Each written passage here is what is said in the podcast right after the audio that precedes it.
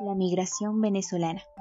Este suceso ha tenido dentro de sí varios hechos que la preceden, puesto que para entender un acontecimiento de este calibre no podemos pretender que sea algo que se dio esporádicamente de la noche a la mañana, sino que comprendemos que ésta surgió tras una serie de decisiones negativas de tipo político y los beneficios que ocultaban una futura pobreza para la población, además de un sinfín de problemas que giraban en torno a cómo se administraron los recursos petroleros.